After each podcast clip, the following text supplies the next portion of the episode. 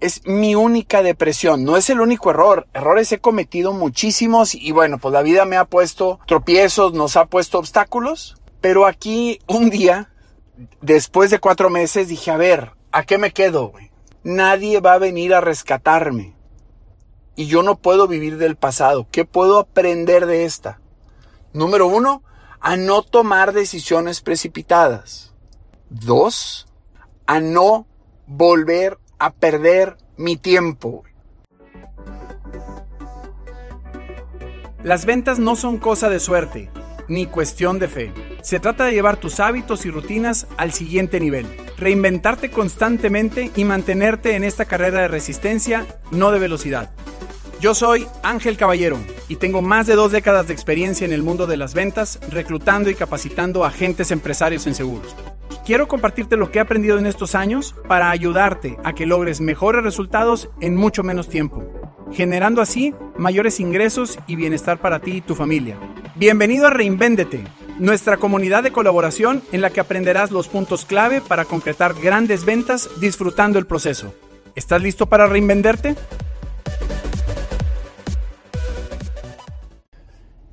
¿Qué tal? ¿Cómo estás? Muchísimas gracias por seguir escuchando estos episodios y yo sigo contándote historias. Yo espero que estas historias te sirvan. Una para que sigas conociéndome y te sigas familiarizando conmigo, pero otra pues para ver qué podemos aprender de esta. Cuando yo tenía 21 años, estamos hablando en el 97, yo vendía celulares. Te comenté que antes de vender seguros vendí celulares por casi 5 años. Y a los 21 vi este anuncio en el periódico de un Jetta 93 equipado. Esos carros costaban alrededor de 65 mil pesos y este estaba en 52. Eh, estaba muy, muy barato y la verdad el carro pues estaba bueno. Creo que el color no estaba así muy bonito, pero, pero déjame decirte que para entonces yo no nada más vendía celulares. Descubrí también pues que podía vender carros. Entonces yo decía, a ver, pues en el carro que me muevo, mientras lo traiga bien lavadito, estoy visitando clientes, todo aquel que me chule el carro yo se lo voy a vender. Entonces ya llevaba dos carros vendidos, este iba a ser mi tercero y todo iba viento en popa. La vida me sonreía, estaba saliendo para pagarme la escuela y para poder salir a divertirme. Ese día, cuando anuncian el carro, damos un cheque ya tardecito y nos dice, era en un local, ¿eh? en un centro comercial, o sea, un lugar establecido. Y me dicen, oye, pues el carro te lo voy a vender, te lo voy a entregar hasta el día siguiente. No, pues está bien. Pues ahorita no hay bancos y sí, sí puede ser que este, estés dudando que mi cheque vaya a rebotar. Mañana nos vemos en la mañana. Sí, mañana nos vemos en la mañana. Y yo, bueno, pues, híjole, ¿cómo es que zapatero tus zapatos? Yo por querer diversificarme, por querer ampliar mi, mi negocio, cuando fuimos en la mañana a recoger el inventado Jetta, ya no estaba. Y ahí fue donde nos dimos cuenta, pues que estos tipos eran fraudulentos y ese Jetta ya lo habían vendido. De hecho, después descubrimos que lo habían vendido varias veces y que el Jetta era el menor de los fraudes. Estos cuates traían fraudes mucho más pesados. Ya ni te digo cómo acabaron, obviamente no acabaron bien. Ese Jetta era todo mi dinero, y era también una parte de mi papá. Yo me acuerdo que fui a pedirle prestado para completar el Jetta. Te recuerdo que estábamos en crisis. Y papá, híjole, estaba ocupadísimo en junta. Le dije, papá, necesito un cheque de 20 mil pesos, una cantidad así más o menos. Mi papá lo vi con mucha gente en su oficina. Yo de verdad no debía haber insistido. Mi papá siempre es de los que dice, a ver, si es para ti, aguántate. No es cierto eso de que las oportunidades tienen que ser ahorita. Duérmete con la idea. Vamos mañana, lo revisamos. Y yo no, papá, es que tiene que ser ahorita. Puta. Me acuerdo muy bien que hizo ese cheque. Le ha de haber dolido en el alma 20 mil pesos. Eran tres mensualidades de la carrera del TEC. Que en aquel entonces, te repito, estábamos batallando muchísimo. Pero pues bueno, yo creo que papá me vio jalar tanto que dijo, déjame lo apoyo y total al rato lo recuperamos cuando vendamos el Jetta, punto. Suelta el cheque, voy lo entrego y ¡bah! Perdemos todo. Esa es mi única, fíjate, es mi única depresión, no es el único error. Errores he cometido muchísimos y bueno, pues la vida me ha puesto tropiezos, nos ha puesto obstáculos, Pero aquí, ahí te va el mensaje, yo perdí cuatro o cinco meses de tiempo en depresión. Me acuerdo estar acostado en la casa con el sol fuerte y no poder prender los climas porque, pues a ver, si vas a estar en la casa, este, pues es con el clima apagado. El clima se prende hasta en la noche porque pues no era, te repito, el mejor momento de la economía familiar. De hecho, era la economía del país. Eran unas bronconononas en esos tiempos, ¿no? Y me acuerdo que dije un día, después de cuatro meses, dije, a ver, ¿a qué me quedo? Nadie va a venir a rescatarme. Y yo no puedo vivir del pasado. ¿Qué puedo aprender de esta? Número uno, a no tomar decisiones precipitadas. Dos, a no volver a perder mi tiempo. Hay un video que quiero que busques en YouTube. El video es de Steve Harvey, con H. Y el, y el video es motivacional, se llama Jump, de saltar. Y él en este video habla precisamente cuando tú vas a dar ese brinco, cuando vas a emprender. ¿Ok? Él habla que todos tenemos un regalo, no te lo quiero spoilear. Por favor, velo, pero él, él habla que todos tenemos este regalo, este paracaídas de la abundancia, eh, el paracaídas de la libertad financiera, de la realización. Pero que para que ese paracaídas se abra, te tienes que poner en el precipicio y confiar y aventarte toda esa gente que ves, que vive en casotas, que tiene carros nuevos cada dos años, que viajan, que andan para arriba y para abajo, es porque encontraron ya para qué son buenos y se aventaron y el paracaídas se les abrió. Y lo que él dice ahí es, si quieres, no te metas, no, no, no brinques. Y quédate con tu paracaídas encerradito ahí, guardadito en la mochila, juega la segura pero ¿qué crees? Todos los recibos, los gastos te van a estar alcanzando. Estás en la carrera de las ratas, le llaman, me parece. Ese video es muy importante para mí porque habla de las raspadas antes de que el paracaídas se abra. ¿Qué raspadas tuve y sigo teniendo? Cada proyecto que emprendo, yo ya sé que ahí vienen dos, tres raspadas, pero cada vez me asusto menos de brincar. Chécalo. Vale muchísimo la pena ese video. Steve Harvey, Jump.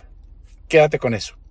Este segmento es patrocinado por Ideas Patrimoniales. Formamos asesores financieros expertos y los apoyamos a desarrollar un negocio próspero desde el arranque. Envíanos un correo con tus datos a la cuenta de correo electrónico talento para que nuestro equipo de atracción de talento se comunique contigo de inmediato. Entonces, yo yo veía como mis amigos, los que estaban en crisis de plano, se quedaron a, los que a lo que sus papás les pudieran dar. Y los que estaban millonarios, decía yo, hijo eso, qué bárbaro, pues me estoy alejando cada vez. No millonarios, porque no es cierto, yo no tuve amigos millonarios y no éramos millonarios. Este, pero la gente que tenía lana, yo decía, híjole, estos cuates no les afectó y yo cada vez voy más para abajo. Entonces tengo que volver tengo que salir otra vez.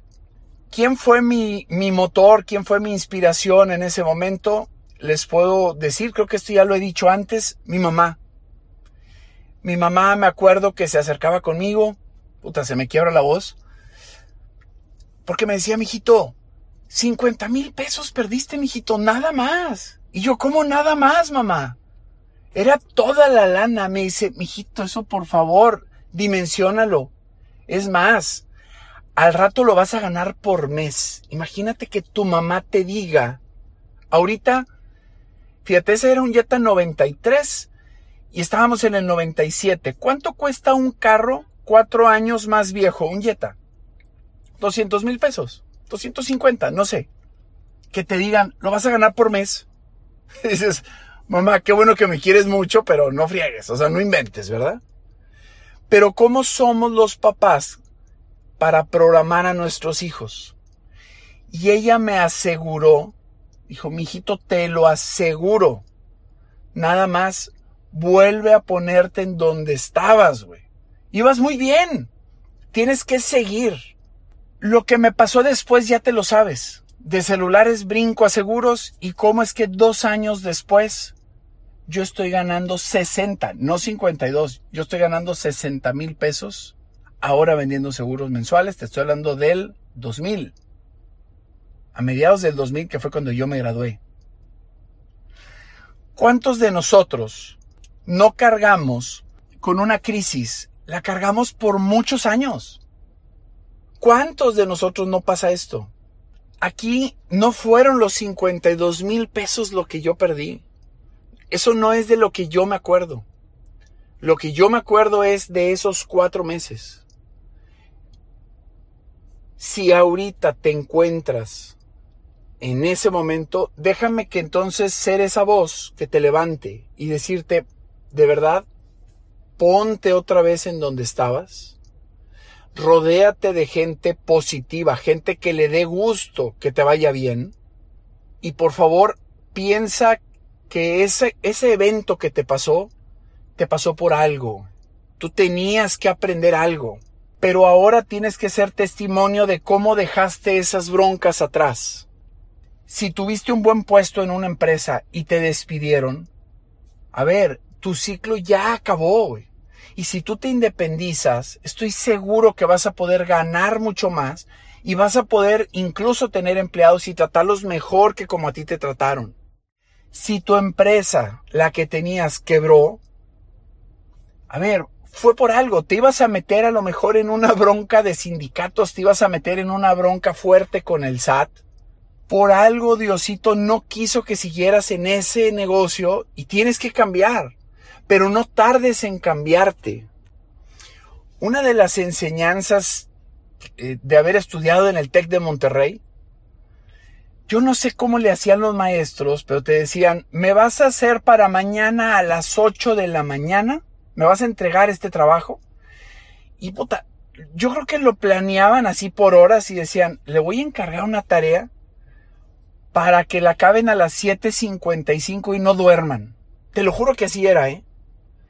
Íbamos al Office Max a engargolar y ahí estaba todo el salón. Decían, híjole, es que esto no puede ser casualidad. O sea, estos cuates te entrenaban para trabajar 12 horas seguidas y tomarte 20 cafés, no sé cómo hacerle porque esa noche no dormías, pero tenías que entregar la chamba. Quien se lamentaba y quien se daba por perdido, pues tronaba, no entregaba.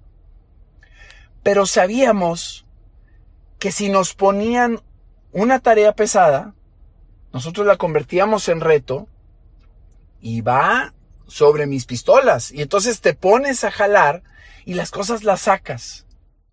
Algo que nos está faltando a la sociedad es soñar. Es esa actitud positiva. Yo entrevisto a mucha gente y de verdad me da mucha tristeza y mucha impotencia ver a gente apagada, y tú no puedes estar apagado, por tu familia no puedes estar apagado.